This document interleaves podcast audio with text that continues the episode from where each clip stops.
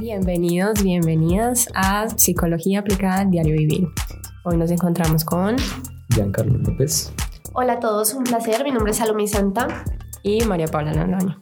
Vamos a hablar de la fobia social. Bueno, antes que nada, básicamente la fobia social se podría definir como un trastorno social que presenta un miedo persistente y clínicamente significativo en, situaciones que involucran una posible evaluación o escrutinio por parte de otras personas. Eh, ese efecto se puede ver presenciado exactamente en tres áreas, en el área conductual, en el área fisiológica y en el área cognoscitiva. En el área conductual, básicamente es bastante común que las personas que sufren de ansiedad social traten de evitar las situaciones o los encuentros en donde tienen ese miedo, el miedo constante de que los pueden evaluar, el miedo constante de que tal vez resulte tonto lo que ellos dicen o que simplemente sean criticados negativamente. En tanto fisiológicamente, podemos presentar algunos síntomas que son bastante frecuentes en dichas situaciones sociales, como lo son sudoración excesiva, eh, taquicardia, falta de aire, eh, comenzar a temblar y cosas así. Básicamente esto es la ansiedad social. Bueno, vamos a tocar algunos temas, algunas experiencias que hayamos tenido referente. Bueno, me gustaría añadir al concepto que tú arrojas a la descripción que das de fobia social, que básicamente se caracteriza por el miedo descontrolado que podemos sentir ante determinada situación social o actuaciones en público. Y en realidad la fobia social se clasifica dentro de la ansiedad, del trastorno de ansiedad. Bueno, entonces vamos a hablar un poquito de las experiencias que hemos tenido. Eh, creo que en algún momento todos hemos tenido algunas, algunas experiencias con la ansiedad. Entonces, qué bueno hablar de esto y tocar un poco en, en nuestro día a día cómo hemos experimentado algunos de los síntomas que puede tener una persona con fobia social. Entonces, cuéntanos un poquito, Salomé. Bueno, sí, como tú dices, yo creo que todos hemos experimentado esa ansiedad social, eh, pero hay una delgada línea, ¿no? Entre la ansiedad o el susto que todos podemos experimentar contra la fobia, ¿no? La fobia es algo ya descontrolado, que nos podría llegar, llevar incluso a tener ataques de pánico o estas cosas que son ya un poco más densas. Entonces, yo creo que fobia social Personalmente no la he experimentado, he experimentado, como dije antes, este miedo, este susto tal vez ante exposiciones o cuando uno va a interactuar con personas que no conoce en alguna fiesta. Pero la fobia personalmente nunca la, la he sentido en ningún ámbito, ni social, ni en las, las que pueden como entrar en esta categoría de fobias. De hecho, es bueno y me parece bastante útil como que aprendamos a diferenciar entre algo tan simple como tener miedo a entablar una conversación con una persona que apenas conocemos, a diferenciarlo a que realmente es una fobia social, que realmente es algo considerado una enfermedad y que es algo a lo que se debe dar un tratamiento. Eh, personalmente, eh, en gran parte de mi vida sí he considerado que tengo eh, ciertos síntomas de fobia social, bastante presentados sobre todo en el, en el ámbito educativo y social eh, que pasa de lo, más, de lo más simple, que yo sé que muchos de los que nos están escuchando ahora mismo probablemente lo hayamos escuchado como lo típico de, no es que tenemos que hacer una, una exposición solos, o es que tal chica me gusta y no sé cómo hablarle, me da miedo, o me invitaron a una fiesta y no conozco a nadie, tengo que hacer nuevos amigos.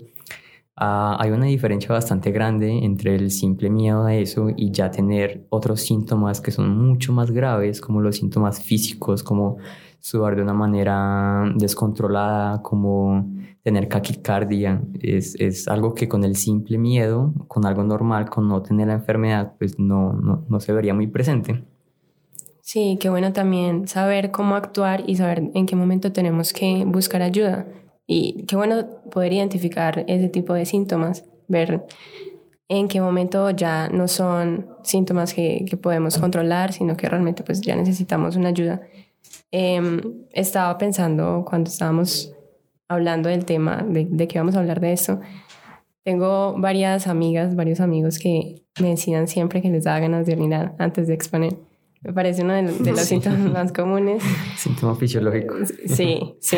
Y bueno, por supuesto, el temblor de la voz y de las manos. Y a mí me pasa uno mucho, uno de los síntomas, no, no, lo tengo, no tengo fobia social, eh, pero sí he experimentado uno de los síntomas y uno de ellos es el sonrojo, que seguramente en este momento lo tengo.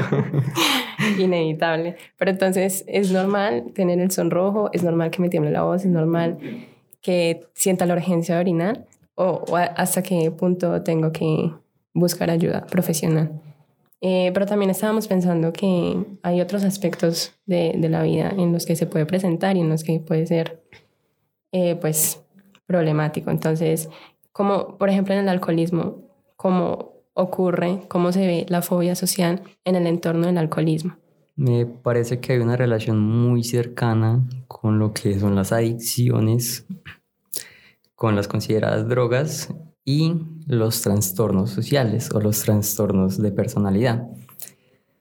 Eh, algo bastante común que de hecho ya es casi que un chiste, un chiste bastante estandarizado y es que algunos jóvenes necesitan alcohol, necesitan alguna droga, alguna sustancia como para sentirse lo suficientemente relajados para poder socializar. Y de hecho es un chiste muy, muy es demasiado común, la verdad. Se va a una fiesta y simplemente como que le preguntan a alguien como, ¿por qué está tan, tan serio, tan, tan calmado? Y dices, no, es que no he bebido suficiente alcohol. Es algo que está muy estandarizado, demasiado estandarizado.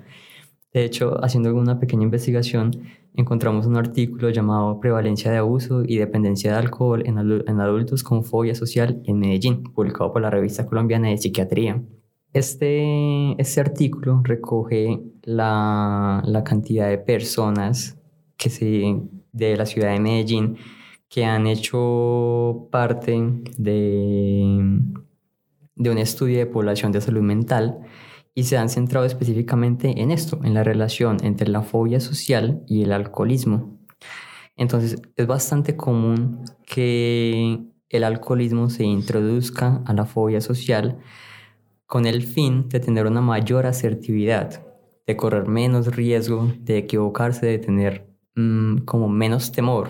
Y es algo, algo, algo, algo muy común que causan las drogas y es que muchas de ellas nos relajan, ya sea la marihuana o sea el alcohol o sea cualquier otro tipo de sustancia, nos relajan, nos permiten como tener una mayor capacidad de sentir lo que estamos viviendo en ese mismo instante y eso justamente causa que la fobia social, en cierto modo, como que rebaje su intensidad, rebaje en sus síntomas y pues la persona como que sienta, se sienta mejor en ese momento. Básicamente, eh, sí se encontró en, la, pues en, los resultados del, del, artículo, sí se encontró que, que los adultos identificados con fobia social sí consumen alcohol en, en situaciones sociales ¿Para qué? Para evitar justamente lo que hemos dicho, evitar todos esos síntomas de, fobia social. Por supuesto que esto es una muestra muy pequeña, es una muestra nada más de la ciudad de, Medellín, de ciertas personas, de, de adultos. y no se podría definir específicamente como que el alcoholismo eh, esté muy relacionado con la fobia social, pero sí podemos, como que tenemos esta pequeña muestra de que realmente hay una relación entre ellos y personalmente pues me ha pasado bastante algunas personas como que aceptamos de que tenemos que vivir de cierta manera o si no, no vamos a encajar socialmente. Entonces, a la final como que aceptamos una droga, porque el alcohol es una droga socialmente aceptada, para poder convivir en, en, en nuestro ambiente social. Qué interesante, interesante la manera en la que podemos inhibir esas inseguridades con el alcohol. Es interesante y, ¿cómo decirlo? Como malo, porque no es como que estemos utilizando algo sano. El alcohol de ninguna manera es, es sano, entonces de una u otra manera es, por una parte, tener el trastorno social y por otra parte, tener dependencia a esta droga.